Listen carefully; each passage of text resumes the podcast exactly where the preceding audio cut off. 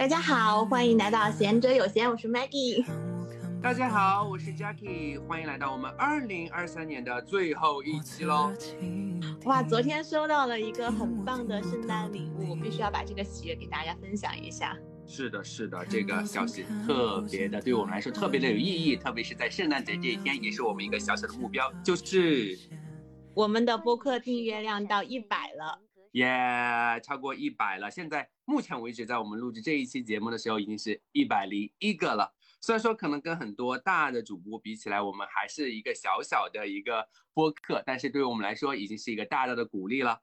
对，其实我们一开始在做播客的时候就想说，那我们的第一个目标就是让订阅量到一百，然后我们可能要做到五十期的时候才到一百，没想到到十二期的时候就已经到一百了。好像这个目标是不是定的小了一点呢？嗯，对。那么下一个目标就是一千个、一万个，不用那么不用那么快，对不对？没事。其实我们俩都比较佛系一点，然后因为我们也有很多就是共同做播客的一些朋友，也在互相讨论这个呃小宇宙上面一些自然流量啊这一些东西。那我们觉得目前这个平台来说，我们更多的还是就是说靠我们自己的一些兴趣爱好，然后给到大家做一些相应的输出跟分享，然后获取一些我们志同道合的听众，跟我们一起共同努力以及共同的成长。对我们两个是超级佛系的播客主，然后每次其实是想分享一些观点给到大家，同时也是在希望在这个播客的节目当中结交一些更多志同道合的朋友，能够加入到我们的这个讨论当中。当然，我们也可能以后我们可以邀请到呃我们的播客听友一起来跟我们一起录制，我们这个都是在计划当中的。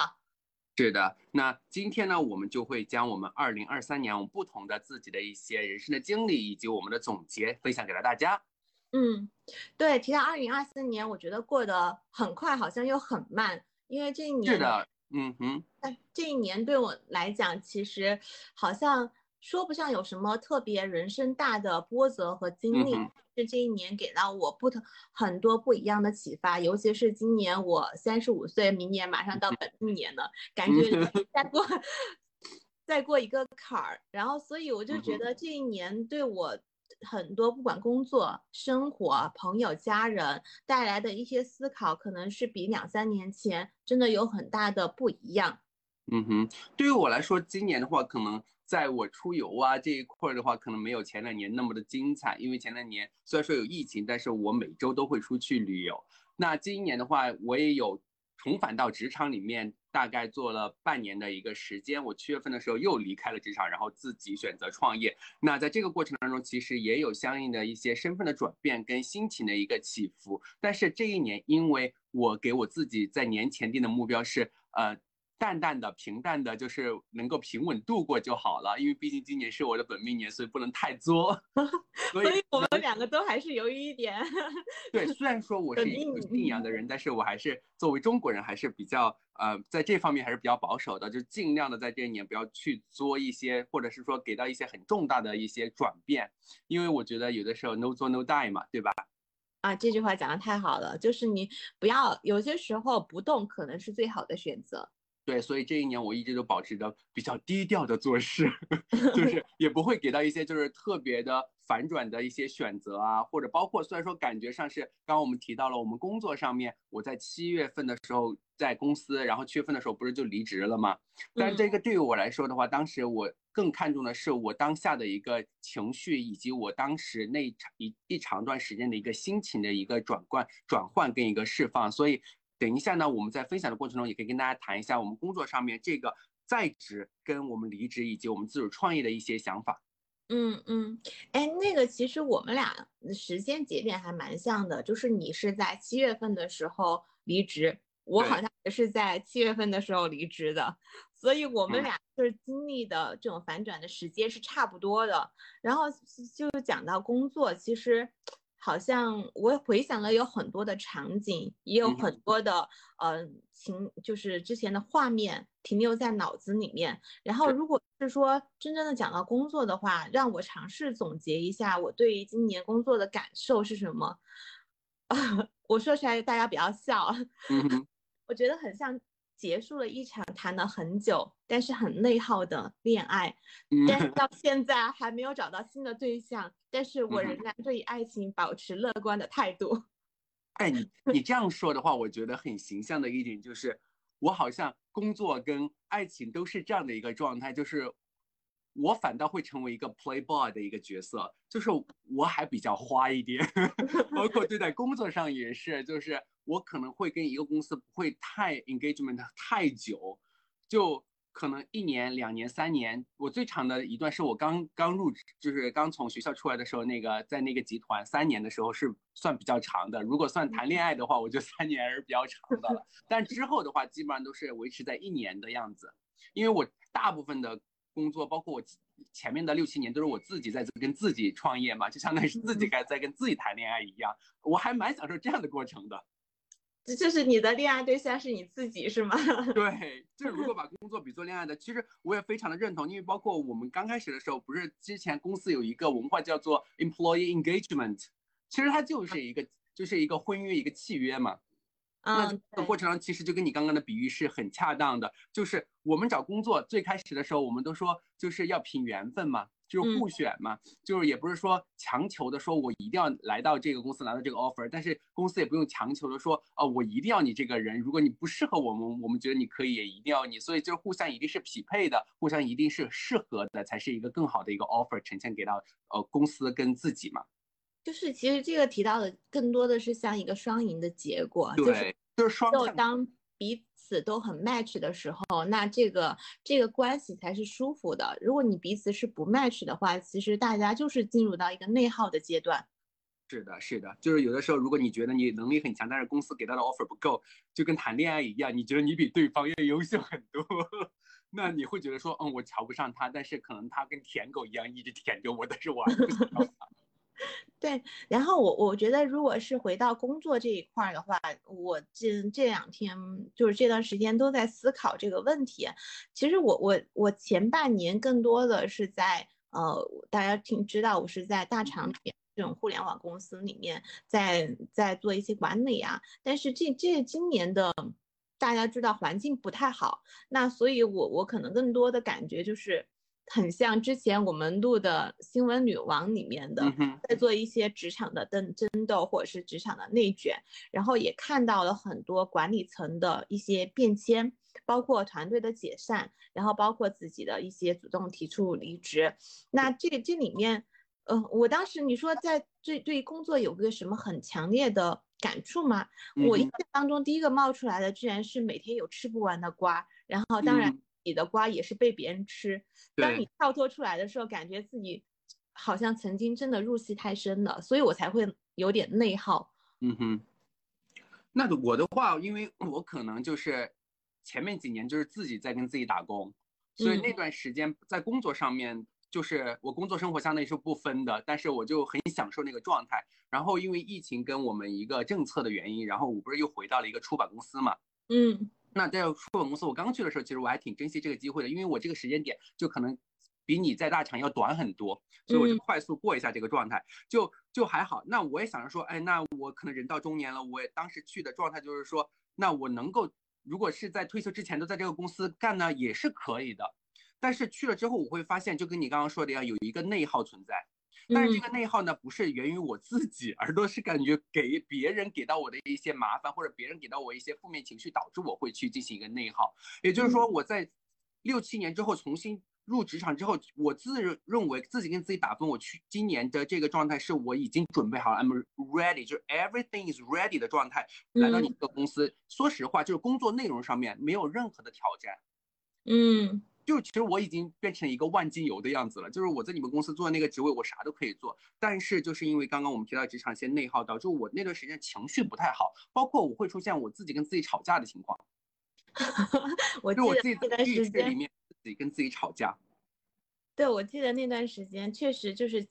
我都能够感受到你情绪不太好，但是我知道你所有的情绪其实不是来自于自己对于自己的不认可，而是来。至于就是你你的理念和别人的理念，或者是在工作氛围当中带来的一些冲突，这个是让就是就是待着不舒服的一种感受，对吧？对，其实可能对于如果是当下我是一个爸爸的角色，或者我是一个有家庭的角色，我可能会忍着。嗯啊，但是因为我是一个单身，我是一个单身贵族，所以 就选择不忍了。我差不多忍了差不多，因为一共在那公司待了八个多月嘛，我就呃不忍了，然后我就直接，其实当时我觉得提离职，或者是对方来跟我说，就是我们要解除这个合同关系，就也很微妙。然后我就直接就很干脆的，我就直接就离开了，因为我觉得早点离开这样的让我呃心情绪不好的一个泥潭，或者这种不好的负面的磁场，我。出来之后，我整个人就会完全不一样，因为我还是信那那一种，就是相由心生以及近朱者赤，近墨者黑这一套。然后完了之后，我觉得环境会决定一个人的呃精气神，它包括一些呃工作的状态以及他生活的状态。所以我不想在里面耗那么久，就可能在我刚进公司，比如说我刚出社会的时候，可能我会会因为经济的原因，我会。强忍着在那继续待下去，但是因为现在工作也十多年了，有一定的积蓄之后，可能底气也比较足了。在这种情况下，我就很直接的选择的就离开了。所以我的这个职业在状态，在这一年来说，就是虽然说我前半年在公司里面跟别人打工，那后半年出来之后，我也会发现说，哎，我整个人状态其实还是更适合，或者是说更自洽于自己跟自己打工这样的一个状态。嗯嗯，哎，你刚刚提到有个很关键的点是来自于，嗯，其实这个环境为什么会有这么内耗的环境，其实就是让，就是也不是老板让大家卷起来，他其实就是因为经济不好，或者是一个大的行业环境不好，导致了让大家相互的猜疑，相互的卷，对吧？就是这个是，我觉得这个反而是一个比较核心的问题。对，就包括我们在职场上面很多东西，就是呃，包括我每天要做的很多的工作，就并不是说我真正的内容上面的输出了，而是我要去解释很多事情。对，因为但是别人又想要成绩，所以说你不得不解释这个事儿，他才能干活，他才能明白怎么干活，是这个意思。对，有一部分是，就是说你不懂我做的东西，我跟你解释这个 OK，包括逻辑什么的，但是有的东西是。你明明可以不用解释，但是他会来，就是故意的来说，你要跟我解释一下。比如说，我们会选择一些，呃，出版社里面我会选择一些课程的一些教材啊什么的。嗯，就是在整个流程来看，因为之前我们自己做，就整个流程我都知道。整个流程来看，其实压根你不用花太多的时间去说，我为什么要选择这个东西。嗯，就是我一对，因为我经验很丰富，在这一块儿，我基本上一看这几套教材，我一看我就知道大概就是这个。这一套 A 套就可以了。举个例子，那我可能就会直接就选择它，然后就往下面就 push 下去了。但是他呢，他那我们那个所谓的领导，他就会一直在强调说，你要来比较一下这几套，要好像要写个很详细的报告这样子。我就觉得这对我来说就是一个很浪费时间的事情。这个本来就是在工作当中，领导需要希望他可以有一些做选择的机会。然后让他觉得对，让他觉得他是一个老板。我觉得这有一些老板的心态在吧？就像我们之前提到的那个，嗯，东方甄选的小孙是吧？他有些东西他可能在职场当中他不必要去做这些，就是这些嗯这样子的流程。但是就是有些人可能作为一个老板，好像我必须你要给我做选择的机会，我才是一个老板去证 明自己。我觉得这个是可能让我也会觉得。非常内耗，或者是在职场当中非常嗯不舒服的一种状态。因为其实我们也不是才，我不是才进入职场，因为我在职场也很多年了。但这个状态好像有些人会觉得你应该习惯了，但是对我来讲，我可能呃习惯不了。尤其是今年的环境这么差差的情况下，我我我觉得会有一个感触，就是。大家为什么在不停的卷、不停的斗？其实核心还是来自于蛋糕太小了，分的人太多了。因为原来你你想，就是一八年、一七年的时候，再往前面回一四年、一五年的时候，蛋糕随处可见，大家没有这么多时间去卷，没有这么多时间斗，大家想的是怎么去分，就是怎么样去呃看哪个蛋糕好吃，我去吃哪哪一口。而现在就是因为蛋糕太小，分的人太多，就会。我的感受是会觉得曾经比较良善的人，现在变成了一头饿狼再去争抢，不得不这样去做哈。对，就是就是这样子的一个场景。然后有人会想说，那我们是不是要去寻找一些新的蛋糕？但是有一种感受就是。大家在这是争抢争抢的过程当中，因为吃的太少了，所以就感觉其实饿的太久，而且它形成了一种思呃思维惯式，就是我要去像平常一样去觅食，嗯哼，然后也慢慢的去失，也慢慢的失去了自己去寻找蛋糕的勇气和信心。然后就甚至有些人离开的人也会告诉你，啊，我出去走了两三公里，发现其实也没有食物，所以我又回来，又回来开始抢，开始斗，换一个就是从比如说从某场又换到另外一个场，对对对，就是这种现象，我觉得感触特别明显。对，就是有一个思维的转换嘛，这是第一个。第二个的话就是，说实话，这种就是很现实、很普遍的一个现象，也就像。我们之前有一期提供给到大家的一个观点，就是当你在提离职，或者是说你在职场上面遇到霸凌的时候，或者遇到一些不愉快的时候，你要去举报别人的时候，一定要思考好了这个决定再去做。那我们也是，包括我七月份提离职的时候，当时虽然说我也觉得可能当时现在想起来可能也是脑脑壳一热啊，然后提的离职，但是我后面觉得说，第一。我们经济物质上面有一定的保障。第二个的话，其实我后面有自己的一个，因为当时我还在做副业嘛，嗯，所以后面的话，其实就即便是我没有再进公司，或者没有再找到一个所谓的大厂的工作，那我其实我的副业也能维持我的基本的生活，而且我也能够通过副业去把它做得更大，也做了一些尝试，在我下半年的时间里面。嗯嗯，对，就是这是你一个很好的准备。你刚刚提到，就是大家如果在离职的时候，为什么要想好？还有一个点就是，你如果走了，很多时候有可能是回不去的。是的，因为那个蛋糕已经被人分完了，你想再回去吃一口，根本就没有你的位置可以去吃了。这个现现在的情况就是这个样子，非常的现实，也非常的血淋。对，所以你看，今年这一年从工作上面来说，我前半年在公司，哎，你说开心不开心？其实都还好。也也 OK，因为毕竟不开心，每个月还是有进账嘛，嗯，对吧？这个其实还是给了我一些足够的安全感、一些底气的。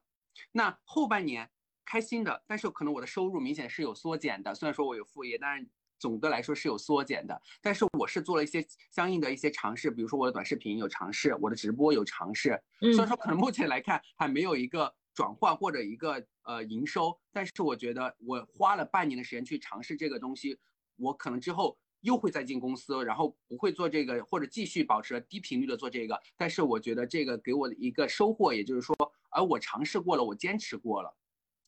对，就是你你看这个的讲到的尝试，我们其实都是在做相同的事情，包括很多博主也在说，好像今年我要重启人生，要尝试新的赛道。其实我们也在做这样子子的事情。对。我我我觉得这是一个很好的，就是现在大家思路一个很好的转变，因为我们在一个就是一个环境当中待久了，其实你的思维会有定式，所以很很像就是我我必须得说一下，我们有些时候就像我们吃了很大量的垃圾食品，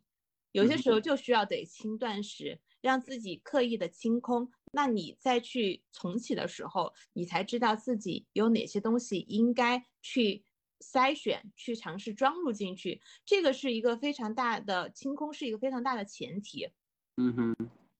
所以就是今天我们为什么有这一期节目，也是这个样子的。我们也要清空一下我们这一年可能收获的一些垃圾的东西，要把它清掉。对我，我我我觉得今今年对我，嗯，你说有多大的成就？其实我觉得今年从收入来讲，可能我不离职，可嗯，在收入上应该还是算算比较可以的。但我离职的话，我觉得今年的收入对比往年来讲，其实也是相对比较持平的。然后，所以这个我我觉得这个就是我又玩了。我又休息了，然后收入其实也符合自己的预期，那就整体来说就已经很好了。没有，就是人还是要学会知足。然后呃，就是第二，就是当你有这样子清空的情况下，我们不是在尝试一些新的东西嘛？你看，我们做播客也是一种新尝试。我觉得刚开始我们两个说要做这个事儿的时候，好像一个星期就开始在开始着手在弄弄准备了，对快。我们俩我觉得这个。有一点好的是，我们可能在前期准备上面不会耗特别久，就是我们有想法的话，我们就会即刻的去把它直接执行跟落地，不管不管它做出来好与不好，我们先把它做出来。对我们，我们当时讲的，我们做第一期的心态非常的 好。我们说，不管有没有人听，但是我们要开始。如果没有开始，永远都不知道这个赛道是不是对的。因为就是我我我我我们如果有一天这个赛道它如果对的话，它可能就像嗯短视频一样，嗯，它突然就爆发了。那如果我们前期没有进入到这个赛道，那我们永远都入不了局。我觉得这个是一个非常大的大的一个前提。然后第二就是我们，我刚刚提到我们两个很好的一个点，我觉得好像在自夸，是不是？没有，这个也可以，就是相当于一些工作上面职，其实这也是我们的一个职业上面的一个比较好的一个素养啊。其实也可以分享给了大家。这个虽然说我们是工作很多年，但是我觉得这一点的话，如果你是提前几年，如果特别是像我们刚刚工作的时候，如果我能按照这样的一个工作习惯跟一个工作素养去做的话，我可能工作会做得更好一些。这个真的是我比较受用的。是，就是我我觉得你如果是自夸也没关系，因为人是需要给自己鼓肯定和鼓励，因为这种可自己对自己的肯定，可能比别人对你的肯定，他来的力量会更加强大一些。对，因为毕竟今天是总结嘛，总结先夸一下。对，就是还有一个点，我们为什么会着手去做，就是因为我们发现，首先这个事情我们自己是感兴趣的，是。然后第二就是我们做了它之后，我们。可能会有因为一点点的收获或者一点点的订阅量，我们就会感到快乐。就是这种快乐带来的喜悦，可能比在公司里面每个月进账多少多少钱，可能有些时候会来一点，嗯，对，会不一样一些。我觉得这个是比较，也是我们要持续做这个事情，并且它能够在心灵上面、情感上面、精神上面给我们带来一些愉悦感。我觉得这个是。呃，我们会尝试去做的一个核心的原因吧。对，第二个是我们俩坚持了。嗯，就是最开始的可能我们目标就是做个一期两期这样子，如果反响不好的话，我们可能就会放弃掉。但是我们还是给自己规定了，就是说，第一，我们很佛系的看待我们做了之后的一个播放的结果。那我们互相也没有提出提出这样的一个硬性的一个标准或者一个要求，反正就是我们做做出来先放那儿。这是我们一直追追求的或者一直坚持的，然后我们才能够真正的往下坚持，从一期两期变到了现在的十二期，今天的十三期。那其实我们也会发现，很多播客的那个主播都在分享说，其实真正的他可能要坚持到二十期的人都很少了。嗯，那我相信以我们现在的心态，跟我们现在又有一定小小的一个目标的达成，我相信我们会一直坚持下去。是我们上次说的。我们先做满十期看一看，然后第二次就我们到十期的时候说我们要做到五十期再看一看。其实真的没有想到这个目标，呃，我觉得不是不可达成的，反而是我们比较呃有信心达成的一个目标。嗯，因为做这个的心态跟我做短视频的心态其实还是比较相似的。就是现在我的短视频也是属于那种，就是我坐在那儿堆在那儿，把我内容放在那儿，因为我我是觉得说我的内容不比别人的差。这是第一个，第二个，但是我为什么我就觉得，哎，我的关注啊，还有我的那个播放量没别人好，只是说有的时候这个 算法真的是我估摸不到，就包括我们我们的这一个播客的有的一些流量是一样的，所以我们就是说坚持看之后它的静待花开吧。嗯，核心还是要坚持做自己感兴趣，第二个坚持做自己嗯觉得对的事儿。是的。所以在这方面的话，我觉得我们俩还是比较统一的一个观点。所以我想接下来在二零二四年，我们也能继续的每周一个一期的更新，也在这个过程中也能够通过每一期的一个更新去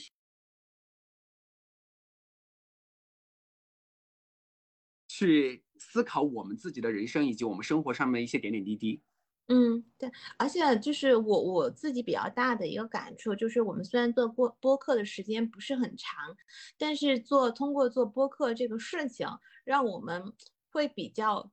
就是会更加的呃进入到深度思考当中，因为我们你你记得我们当时做这个事儿的时候，我和你聊，我说我们两个经常聊一些观点呐，或者是讨论一些事儿，其实为什么不把这些给通过播客的形式给录下来呢？但是我们现在反而去做播客的时候，我们对于自己思考的深度，还有包括思考的维度，会更加的全面化一些。你会有这样的感觉吗？因为会。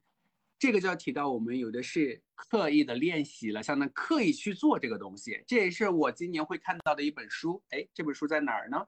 在哎，刚刚我还放在那儿呢，叫做《刻意练习》，也就是说，在这本书里面，它会极大的弱化我们之前说的，就是呃七分天注定，三分靠打拼。他其实还是会说三分天注定，七分靠打拼。也就是说，每个人的成功，包括莫扎特的成功，也是通过千锤百炼，通过练习之后，然后得到了一些成就。所以在这本书里面，就像我们一样，我们之前可能是，哎，我们觉得说我们俩的聊天其实还挺有深度，还蛮有内容的。但是当我们真正的做到搬到播客这个平台，做成播客的时候，其实我们是刻意的要去做，要去写一些 list，写一些观点出来，然后去跟大家做一些分享。是，就是我们之前，我我会觉得我们两个之前聊的时候，就是自己聊天的时候，不会去，嗯，那么强烈的，就是去去讲到对方的逻辑对不对，对吧？对，也不会去到磨合到我们的谈话方式。那当我们做这个播客的时候，有些时候我们两个也会有一些小小的 battle，就会说，那你这个概观点好像也不太对。我觉得这样子反向反而是给到我我。自己来说一些比较正向的想法，就是我可能得到了之前我们两个聊天当中没不会讲到的一些矛盾点，它不会那么显性，但是它会触发我进行另外一种方向的思考。这个可能是在播客当中给我收获挺大的一个感想。是的，所以我觉得这个东西大家在做的时候，包括其他我们有同行在做播客的时候，以及你们在自己的。就是现实生活当中、工作当中，也是要及时的去做这样的总结，跟你们的同伴或者同事去做相应的一些反馈，这样子我们接下来的工作也是会更加的顺畅，而且我们的想法也不会再拘泥于我们有的时候关注那些小点上面去了。是，而且我我还记得我们两个有一个很有意思的点是来到我们差不多应该是做到第第五期还是第六期的时候，我们两个在做这个播客的时候流程都简化了。对，这个也是工作当中应该是很正常的，就是每每过一段时间我们要做一次所谓的，哎，以前那个部门叫什么叫 BPI 是吧？对，就就是 business process improvement，就是流程优化嘛，对吧？那我觉得确实以前我们可能会会花三个时段去搞这个事情，那我们后面后面就会发现，其实我们第一个时段在碰 idea 的时候，在选的时候，我们平时聊天就能够把它解决掉了，所以我们就不会专门把它。抽一个时间，固定一个时间来做这个事情。嗯，就对我觉得就是我们在不断的呃那个完善我们整个流程。当然，我我我自己也会有感触，就是我们现在的播客的质量比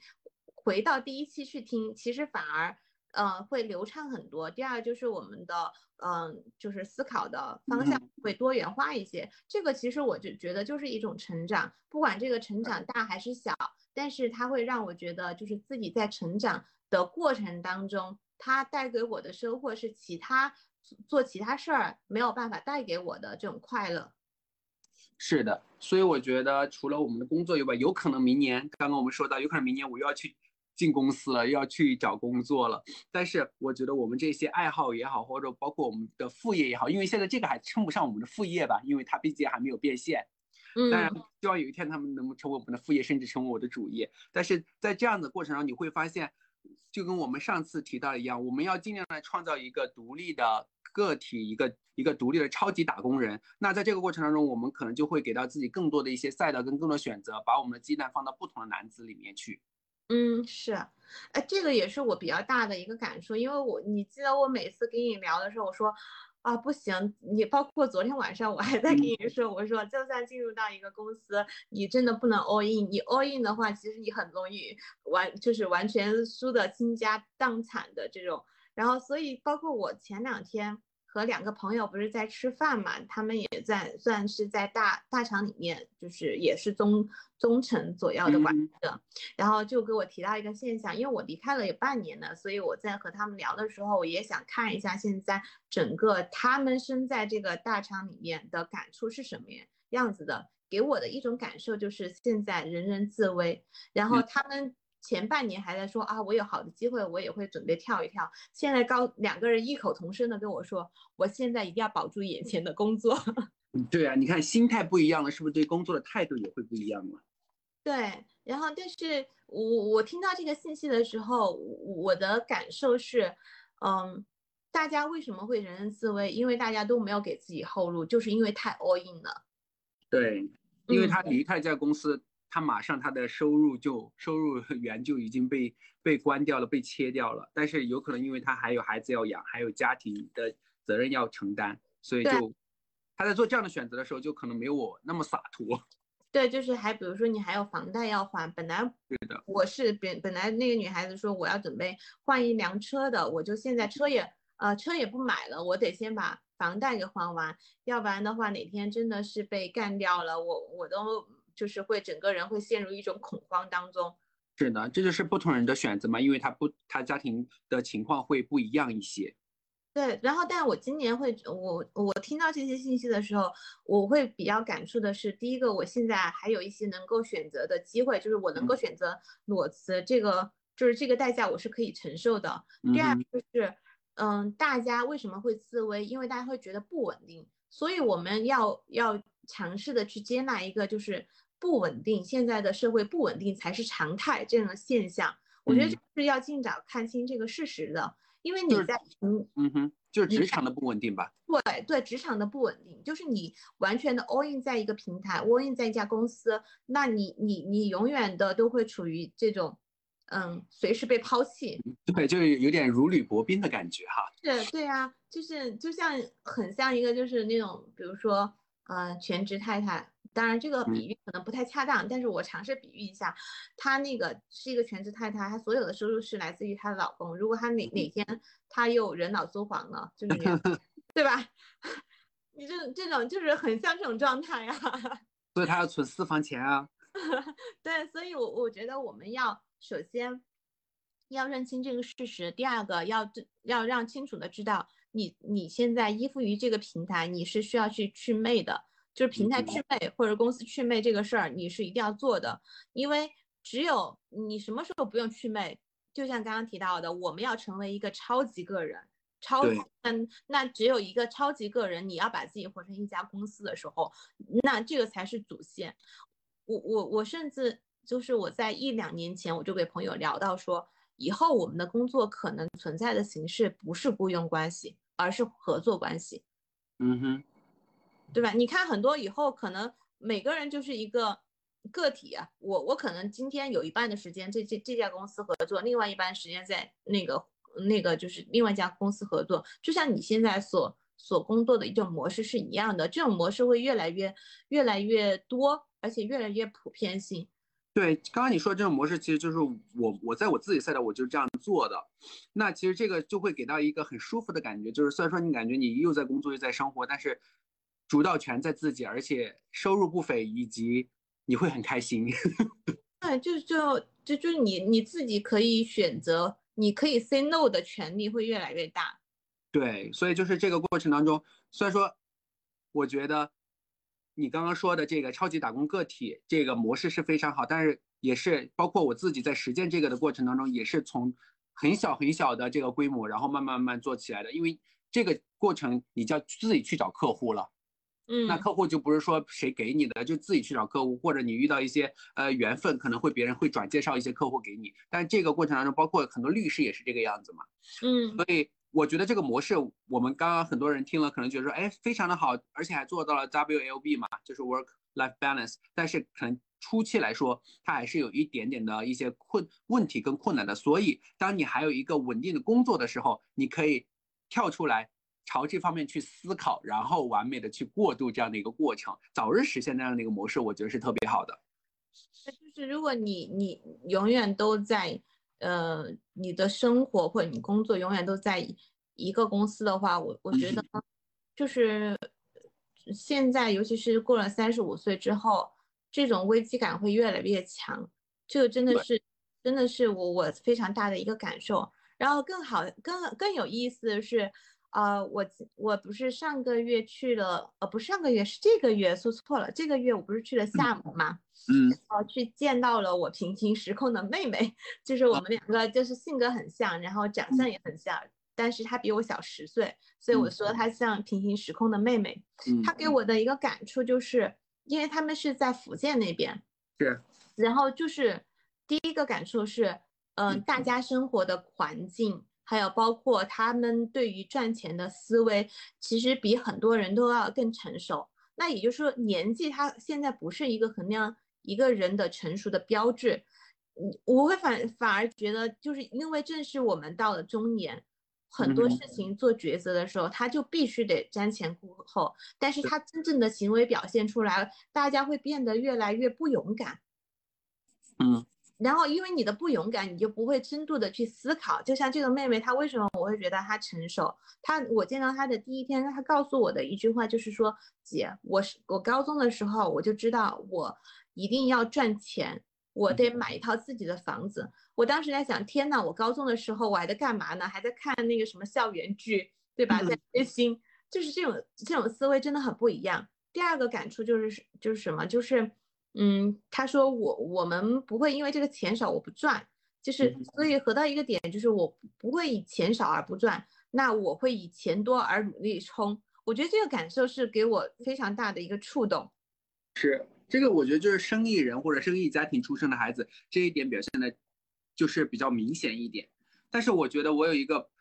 不一样的一个想法，就是我还是喜欢说哪个年龄他会展现出他。当下这个年龄的一些特点，包括你说你在他那个什么高中年龄，你在看校园剧啊或者追星啊什么的，那也是非常正常的，也不能说就是这样的表现就是没有他那么优秀的，嗯。对，因为可能我们生活的跟他的生活的环境会不一样，成长的环境会不一样，因为包括家庭背景不一样。因为看他他们家里面本来就是做生意的，或者他们整个哎那个城市或者是他们那个地区都是做生意，包括像人家温州人这种生意经就特别的活，对不对？像我们在盆地出生的，那可能我们更多的是要居安思危啊，要保守一点啊，我们的思维模式以及我们的成长的环境会不一样一点，所以就会说说到哎，为什么他好像他跟你在字里行间聊天的时候？无时无刻都体现出来我要赚钱这样的一个想法，而我们好像在这个年纪，或者是说到现在，其实我还是没有那种，就是我每一句里面字里行间都会透露出我很想赚钱的一个想法。虽然说我确实可能心里面是说，哎，我想努力工作去赚钱，但是也不会把这个赚钱的这个目的性吧，表现的那么的淋漓尽致。嗯啊，我我我觉得就是我之前会给你感触比较大，呃，就是想法差不多。但是我我现在回到一个点，就是尤其是我这次去了之后，呃，我自己的感触是，嗯，赚钱它可它当你它成为你的一个目标的时候，我觉得这是非常，嗯，不会觉得说什么光明正大，我觉得是一个光明正大的事儿。对，它是是，就每每个。就是相当于为什么他比较小的感觉，说他比较早熟一点嘛，在这方面，对不对？金钱观比较早熟一点，那就跟我们以前在读大学的时候，我们一天到晚都是还在那儿看书啊，还在那儿刷题啊。那有的同学人家就开始干嘛？人家就开始开公司啊，然后就开始他的公司也很那个卖废品啊，收书啊，就是看感觉看上去是很小的事情，或者是说你感觉好像你有点看不起的事情，但是人家就是通过这样的一个历练赚到钱了呀，赚到第一桶金了呀。是。这个回到一个点，还是来自于就是你的目标是什么？如果你的目标就是想希望有一个比较稳定的工作，然后享受当下的生活，当然这个的就就是包括，因为你你要去享受，那你可能势必你对于赚钱的这种思考，或者是说要去往这个这个赚钱这方面创业也好，打工超级打工也好，你的精力肯定是会被分配掉的。如果你是这样子的目的的话，我觉得这个这个想法没有错，真的没有错，就是每个人想要的不一样。然后对我来讲，我会觉得，呃，我我因为就会提到明年的一些目标了嘛，嗯，就是我我会觉得，就是我明年我肯定还是会努力赚钱的，因为我这次深刻的体会到了，就是自己有勇气裸辞的时候，它的前提是因为钱带给我的安全感。对，还是钱给了你勇气和底气哈。对这个，我我就觉得我要努力赚钱，可以给自己下一次裸辞也好，休息也好，能够给到我更多的底气，这是我想想做的一个事儿。然后第二点就是，嗯，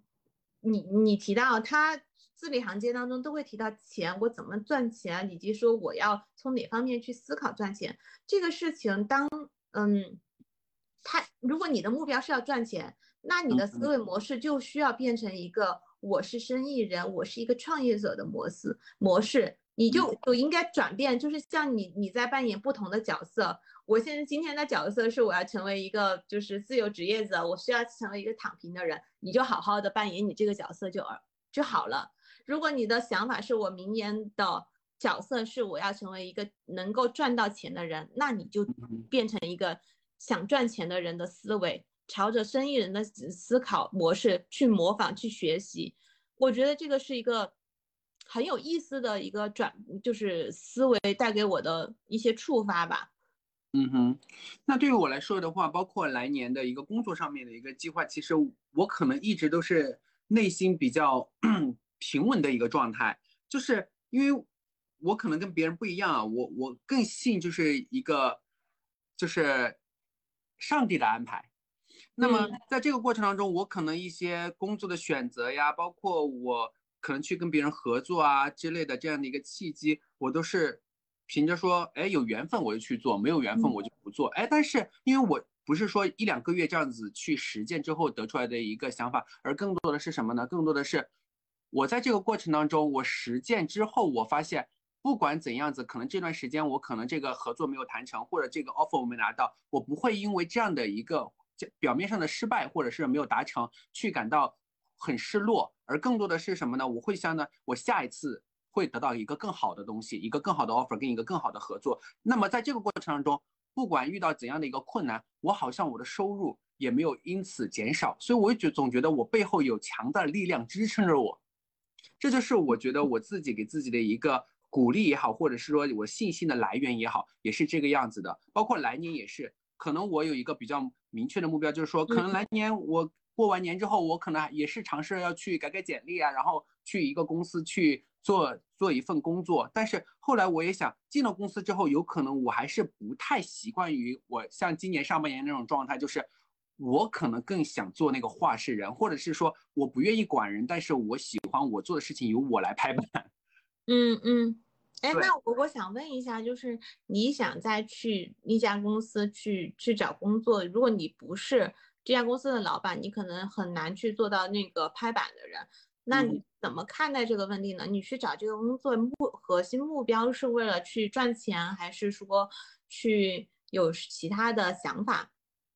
当然，第一个是赚钱，因为我可能还会有一点不一样，是如果我要找一个就是所谓的全职工作的话，一定我是要换行业的。嗯嗯嗯嗯，我一定是要换行业的，就是说我自己的行业是我不会再把我大部分的精力换到一个我目前的行业，因为我目前刚刚也说了，除了疫情以外，我们还有政策的一个限制。嗯，所以我一定是换行业去做。那么在这个过程当中的话，除了第一个赚钱，第二个可能我还有更多是学习的一个机会，作为一个学习的机会以及一个平台，可能我会去拉一些资源这样子。嗯嗯嗯，哎，我我觉得这一点我们两个是比较有共识的。我我自己也会觉得说，那明年如果有机会有一个好的工作机会，嗯，首先我也不太想去做原来的事儿了，可以去尝试相似的但是不同行业的公司。对。然后第二个就是。呃，我的第二个想法就是，我还是得扩大自己的认知，多去尝试且坚持做一件事情。因为为什么要讲到说扩大自己的认知？因为我们大家都知道一个话，就是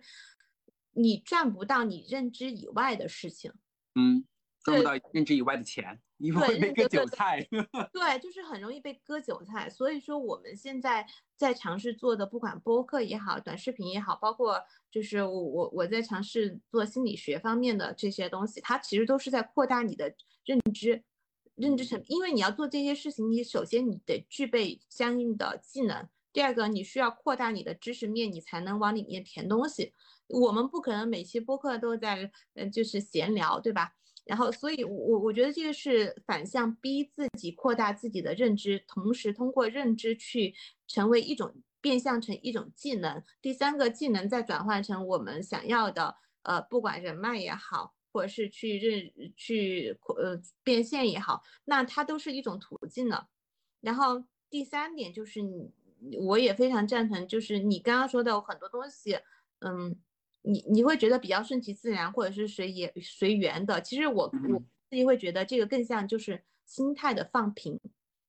对，这个我要提到一个词，就是随心而动。这是我每次做年终总结的时候的一个呃关键词汇。就是我会觉得说，如果今年我这样子过下来，平平安安的、健健康康的，然后钱也赚到了，也开心了，那一切所有的所有都是随心而动的，就是按照我的心性来的。嗯，对我我就觉得之前我我记得我哪年前年做的那个总结也是随心而动，这个是就是还是回到那个点心态的放平。我最近看那个呃，我前两天不是跟你说我看了那个沃伦巴菲特的纪录片嘛？嗯哼，我我会发现，就是当然里面纪录片肯定多少会有一些删减，或者是有一些他想突出的内容，但是你看整个的大的结构来讲和特点来讲，沃伦巴菲特也好，还是马斯克也好，他们其实有一种思维模式，他们的心态很好，因为他们把赚钱不是一种他们的目标，他们更多的是把赚钱当成一场游戏。就是当你成为游戏的时候，你的得失心反而不会那么重。对，但是这个我觉得他的境界会比我高很多。就是学习一些，呃，可能我们做不了这么高的境界，但是可以努力的通过学习这种富人的思维，或者是有钱的思维，它可以改变我们的一些心态的。嗯，你刚刚提到内耗，对吧？我们的这种内耗，而且还有第二个特点，就是我看到的，因为巴菲特他每天都会花五到六个小时的时间在独处看书。嗯哼，嗯，然后你看马斯克，他也是从小就开始看书，所以说大家大家每天被短视频也也好，或者是其他的碎片化的信息轰炸的时候，我就觉得我们现在越来越，今年我很大感触就是越来越失去这种静下来独处。还有包括看书，自我进行知识的重建，就是思维的碰撞，就是自己给自己对话这样子的机会，我今年是变多了的。但是我会发现身边的人很难做到这一点。对啊，就我会在那个淋浴间自己跟自己吵架，那也是自己跟他跟自己对话的。好精彩呀！对，所以在工作上面的话，今年我觉得刚刚我们也总结了很多。大部分的时间在讨论我们前半年跟后半年的一个工作状态的一个转换。那么在这个过程当中，今年你的生活方面有哪一些的需要总结的呢？呃，我我觉得我今年的生活太精彩，太开心了。嗯，是不一样哈，就是说 没有上班会开心很多。哦，应该是没有上班又有钱拿，会开心很多。对，就是因为因为因为就是每次朋友就是这半年遇到我的时候都说。感觉你过得好开心呐，就是每次，因为原来别人上半年的时候问我，或者去年的时候问我你怎么样，我说好烦呐，最近工作忙得要死，又经常出差，然后又遇到哪个 傻逼，然后就会这样子。但是这半年开始，大家说你怎么样，我说很开心呐，每天就是差大部分的时间都是很开心的。你说没有焦虑，没有？对于未来的这种不确定，一点都没有担心吗？我说不担心，其实肯定是骗人的。但是担心有用吗？没有用啊，及时行乐很关键的。对呀。然后，所以我会刚刚提到的，就是我是很 I 的一个人，就是，你也你，哎，你是 E 的人，所以说我我是 E，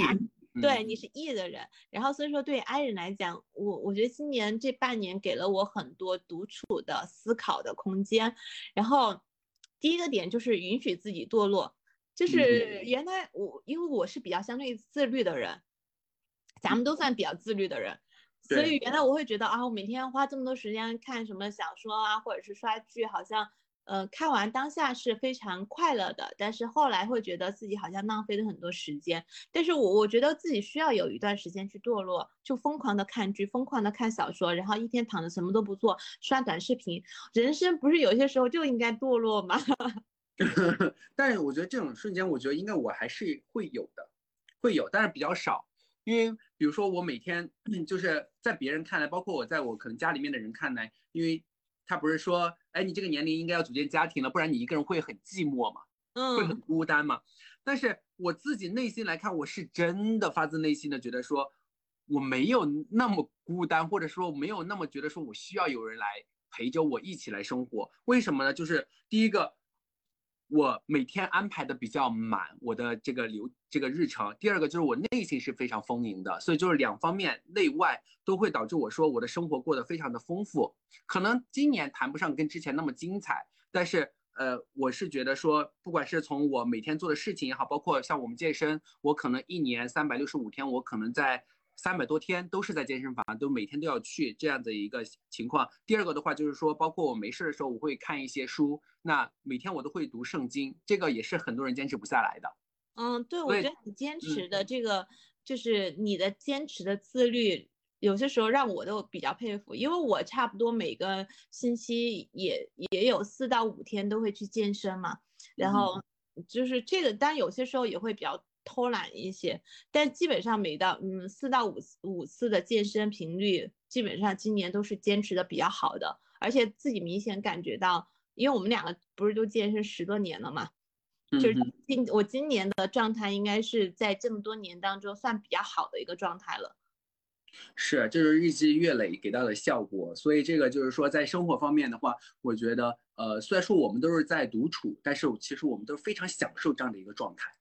对，然后就是有更多的空间跟时间，让我们能够做到向内思考。对我，我觉得这个对我来讲特别重要。然后我妈经常都说，你个人，嗯，待着也不上班，别人都去上班了，那你不会觉得无聊吗？我想说，可太多事儿要做了，每天感觉都打仗一样，比上班还忙。对，这个 就很奇怪，就是总有人会包括。就是当然是父母嘛，就会说，呃，你没上班呢，你没与人接触啊，就感觉好像你会与社会脱轨呀。其实这目前来说的话，你与社会脱轨的几率是非常小的。虽然说你可能没有天天接触人，或者是跟谁有接触，但是你还有其他讯息可以获取啊。这个就不是说我们与世隔绝了。第二个就是，呃。我觉得内心的充盈，在这个状态下是一定要去做的，不然很多人为什么说我们是享受孤独？但是我有周围有的朋友，他就是很害怕孤独，他也是我们的一样的状态，就是独处一个人，或者是独居一个人，但是他的状态就明显会比我差很多，甚至他可能导致了有一些就是抑郁的状态，然后没有人去跟他分享这样的痛苦，或者帮他去消化这样的痛苦。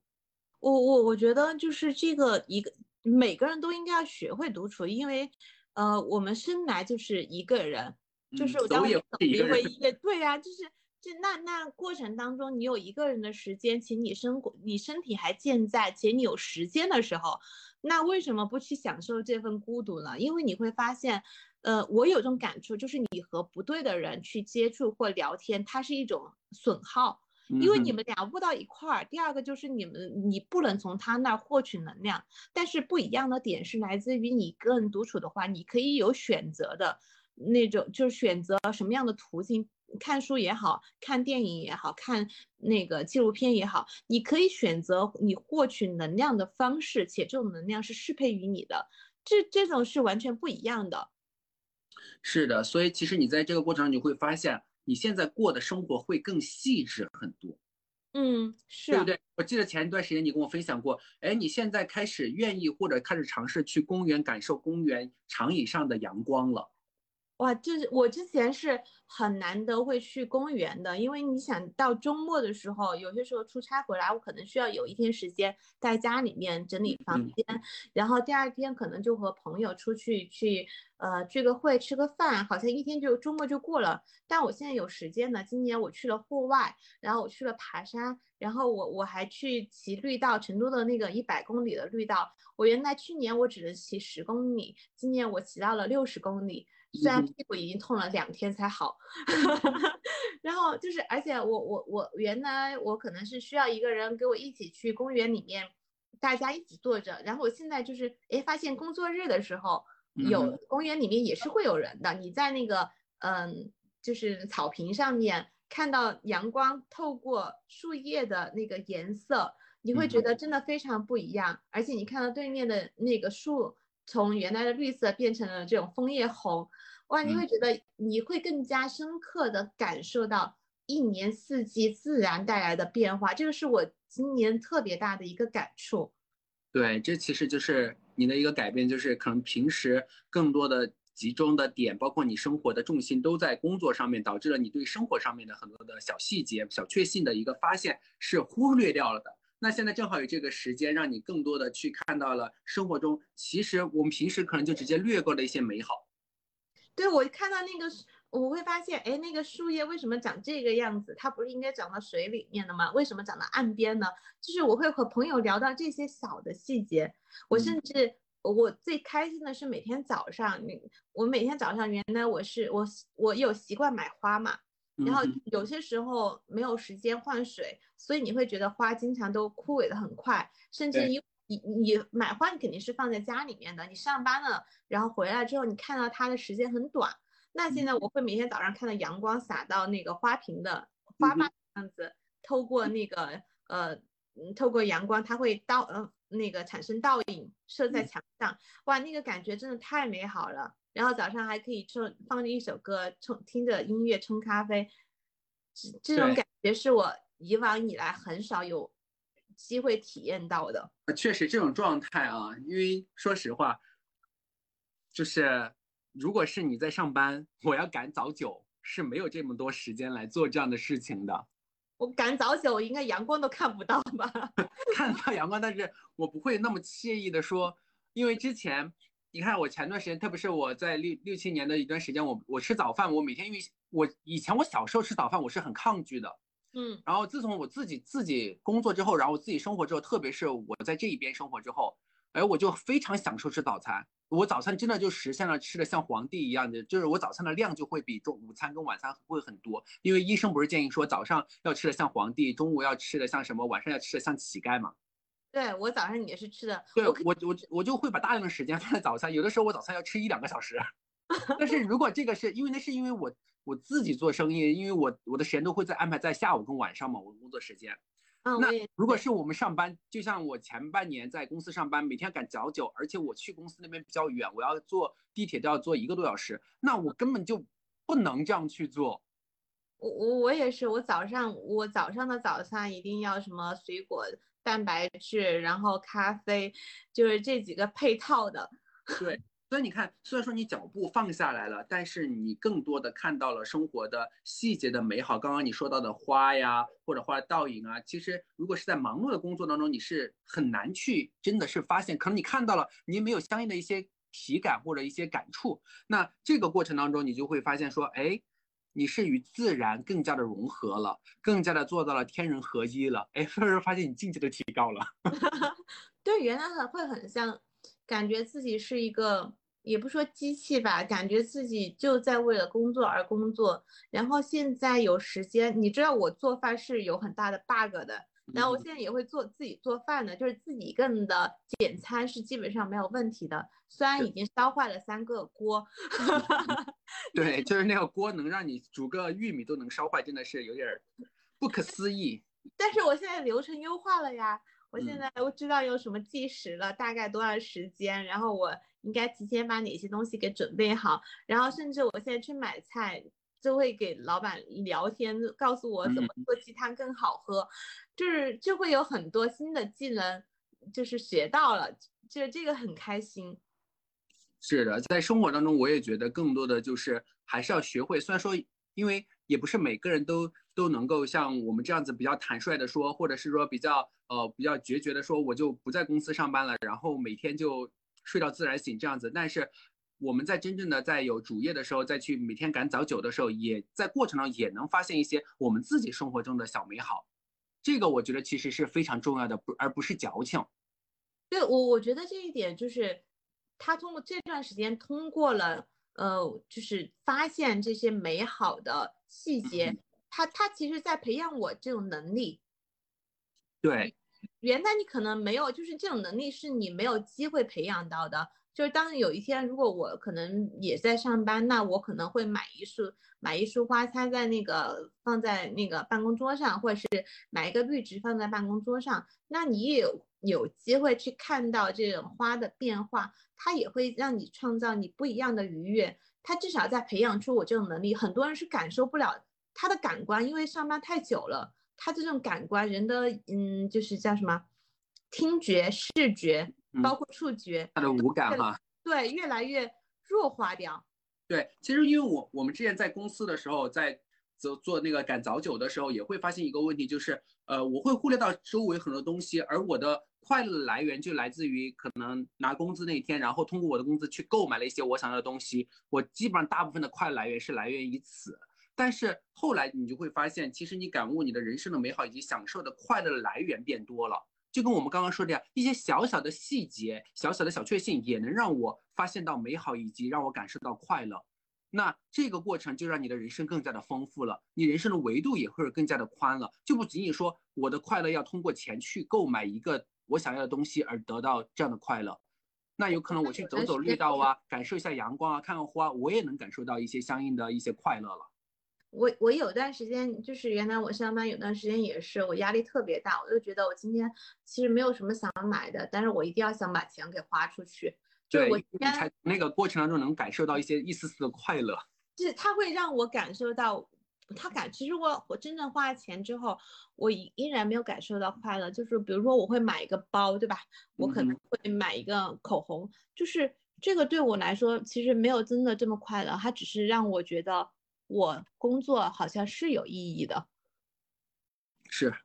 就通过购买这个，对自己做的事情有了一定的肯定。对他，其实是在好像通过购买这个事情，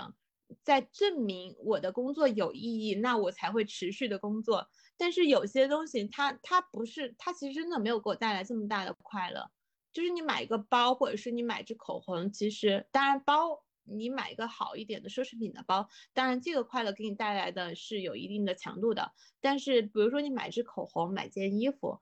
我真的会觉得有点太就是无感。但是我就觉得我今天不把花出去，那我这个年终奖拿着有何意义？凡尔赛了是吧？年终奖有何意义？还是有意义的啊？那那个时候那个时候的想法真的这样子的，说出来好像有点凡尔赛，但是。就很真实，对，就以前我们在看一些，比如说做灵修的呀，或者是说 一些他的一些那种叫做什么呀，那僧侣，他不是去苦行僧嘛，嗯，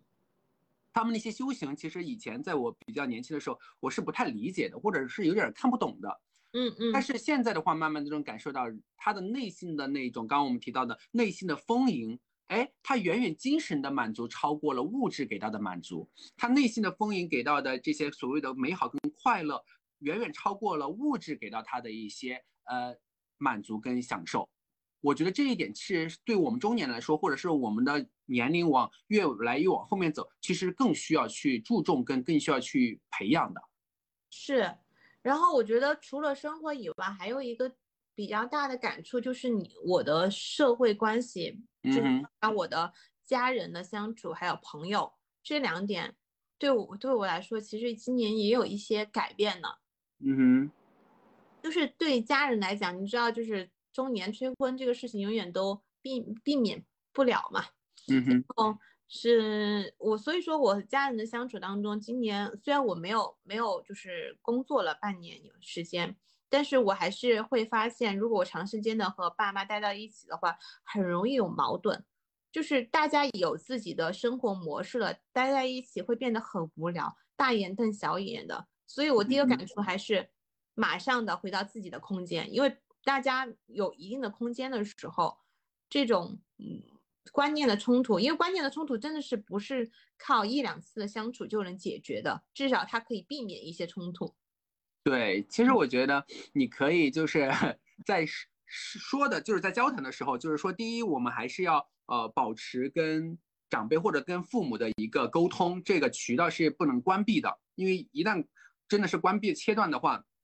可能相应的一些矛盾本来是个小矛盾，变回一个大矛盾。这是第一个。第二个，在接触的过程当中，我觉得我们还是要适当的去摆正自己的一个态度，然后去。应该是表明吧，不是摆正，是表明自己的一个态度。因为毕竟人生是自己的。我经常会跟我的父母强调说，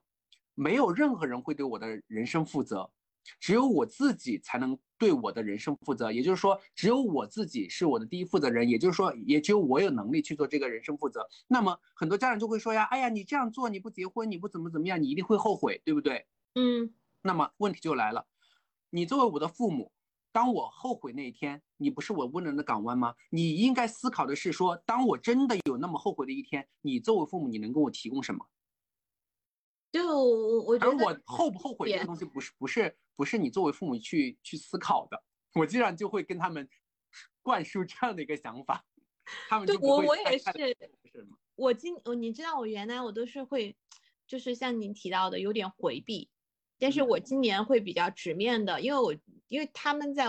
我觉得这个父母的爱确实就是真的很爱我，我能够感受到。但是有些时候会产生一定的压力。那我原来我是不太会把这些压力传导给到他们的。所以说今年我包括我裸辞也好，包括我现在在做的一些事儿，或者是我感受到了他们的给我的压力，我也会明确的告诉他们，我说那。就是你们现在这种这种方式是让我有压力的。当然，你们给我的爱我是接收到的，我也认真的思考过，但是我不会因为这样子的一个，就是就是你们说我可能需要快速的成家，就是找到另外一个人，他不是我的想法的时候，我当他为了为完成一个任务去做的话，我觉得我肯定会后悔的。但是如果我后悔了之后，没有人为为此买单，我自己也没有办法买单。那如果是这样子的话，最后的结果可能就大家都都抑郁吧，或者是抓狂吧，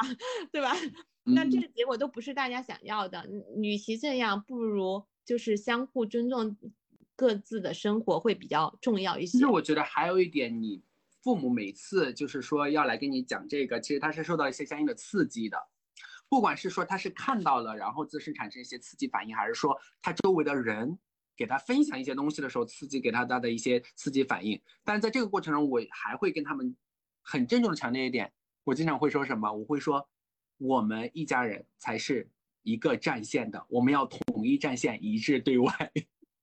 我说你一定不能站在我的对立面。是我我我觉得就是你要和父母。确定好大家的立场。第二个要表达自己的观点。对，我觉得有的时候，特别是像我们这个年龄，一定要表明自己的一个观点跟态度。而且，因为还是那句话，就是说我有这个，我有这个底气，我才是我自己人生的负责人。对，就是包括嗯，很现实的一个问题，因为大家知道，如果你裸辞的话，肯定家里面人都说，那你得赶紧去找工作呀，对吧？然后嗯，你不能天天这样玩啊。但是我我会明确的说的是。呃，我现在即使在玩或者是在呃不工作，那我也不会有不会向你们去索取任何的经济负担，就是经济经济上面的支持，这一点是大家可以放心的。那如果我选择了现在这个状态，我就要为他买单。就是当把这些态度讲清楚的时候，那我觉得偶尔听起来好像有点伤，就是有点伤大家的亲情吧。但是有些时候你不讲，反而大家才会相互猜疑。对啊，所以我觉得就是第一个，当你要自己跟自己做人生的主人的时候，你就是第一最快速的进行一个经济的独立。对，就是你不能既要又要，就是你对，就是比较有底气的一个做法，就是你首先你的经济要独立。其实有的时候，包括大部分的父母，他是说，哎呀，我作为父母，那你没钱的时候我也会给你啊，或者是说父母都是爱你的呀。其实说实话。那我经常就会说，之前哎，你还记得吗？之前有一期我分享过我的邻居那小孩儿，嗯嗯，不是到处借钱吗？欠了几百万。我说，我就经常跟他说，我说你其实你，就是导致我现在有的时候做决定有点畏手畏脑的，就是没有冒险精神，也是我们家里面给到我的一个枷锁。就是说他会随时或者是没事就会要提醒你，就是不能做一些冒风险的事情。其实我说最归根到底是什么？如果我做了冒险的事情，如果有一些后果。我承担不了，他们也没有能力来给你承担，嗯，你会影响他们的就是养老生活，这个是他们不愿意接受的。其实这个是他们才是真正不愿意接受的，你明白我意思吗？嗯嗯嗯，对我好像我我我可能有些观众听的来讲，我们两个有点薄情。对，其实我跟你讲，人都是自私的，包括你。对我我觉得就是这一点要知道，有些时候需要一点自自自私，因为你。你自自己才能成为自己最爱的那个人，对啊。自自私，他这个好像听起来是一个贬义词，但是反向来讲，不是自己就应该爱自己吗？对啊，你都不会自爱，你怎么会爱别人呢？对，就是这这一点是我我想讨论到家人的。还有一点就是，嗯，最后想说的是关于朋友的，就今天我的朋友，嗯，就是关系上面也会有一些变化吧。嗯哼，这种变化，我我我还好哎，我一直就是我会在比如说三个月、六个月、一年的样子，我会筛选朋友。对我们之前上次有提到过关于朋友那期，对吧？我我觉得我们也讨论到，但我今年的朋友变化是来自于，嗯，原来我有些朋友是工作上结识的，后来成为了朋友。然后，但是我我刚刚提到的就是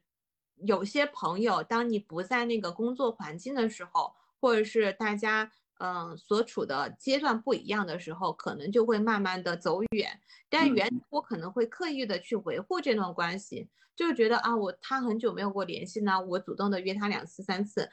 我原来会刻意的去维护这种关系，但发现久了之后，有些关系我就觉得我不太会维护了，就是因为，嗯，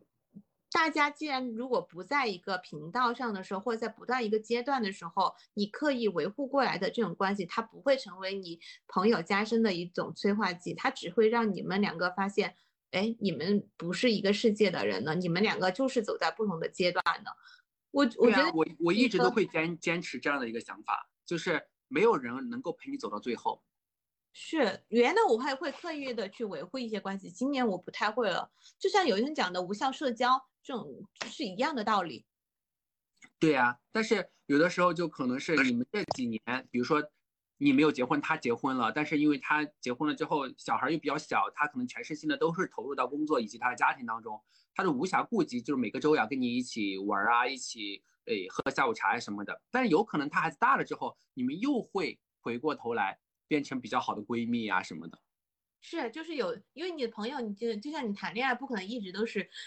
热情似火的，对吧？不可能一直都是热恋的。所以我觉得朋友他也会经历过这样阶段，可能久了没联系，发现哎，你现在在做这个事儿，我现在比较相似，就可能又会聊上两句，可能你又会。重新的去 catch up 这个关系，我觉得这种方式也没有，也没有什么不好。其实我觉得这一点，我想分享的就是，我为什么要实时去更新朋友圈，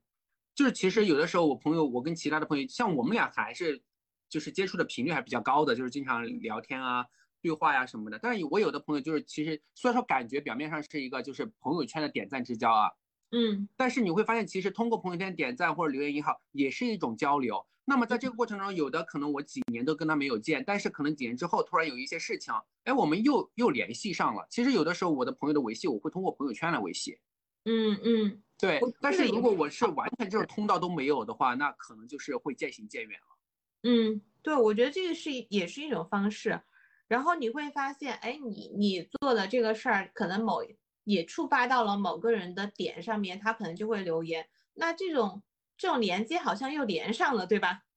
对，就是有的感情吧，像我跟我的发小就是一年都不怎么聊天的，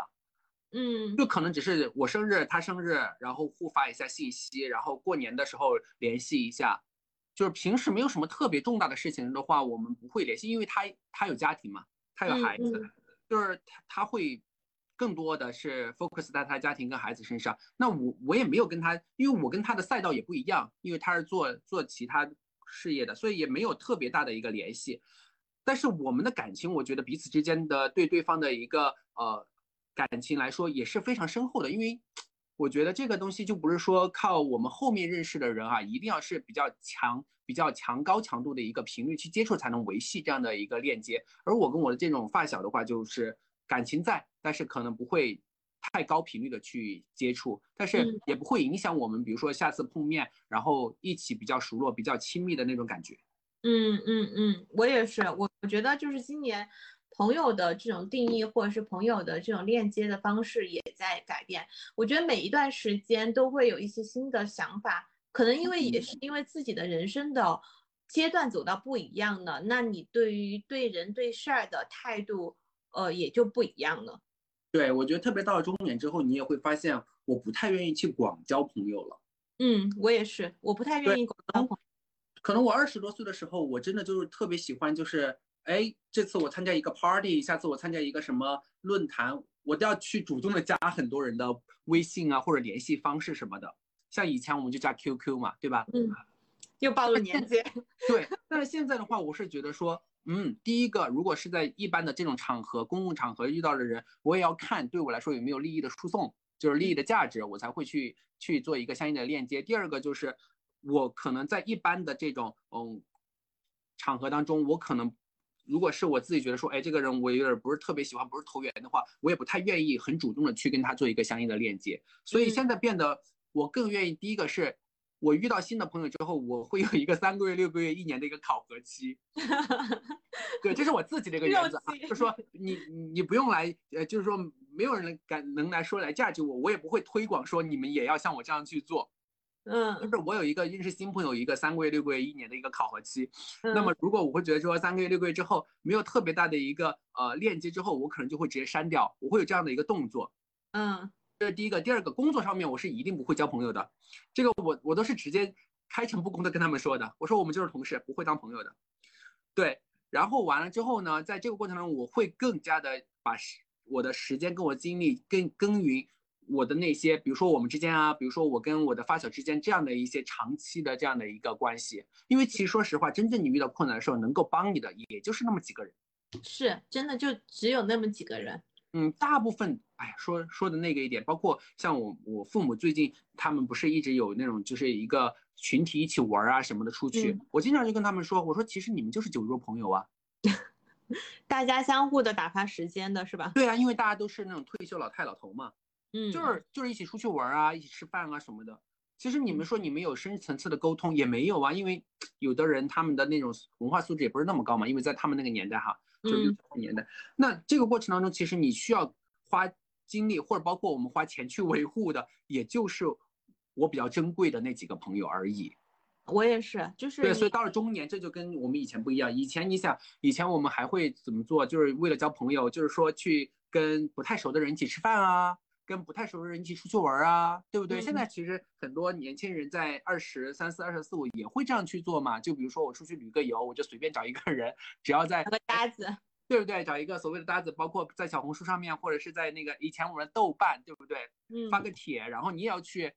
就就一起去了。那现在其实我还更愿意去独处，我不愿意去找个人，一个陌生人跟我一起做这样的事情。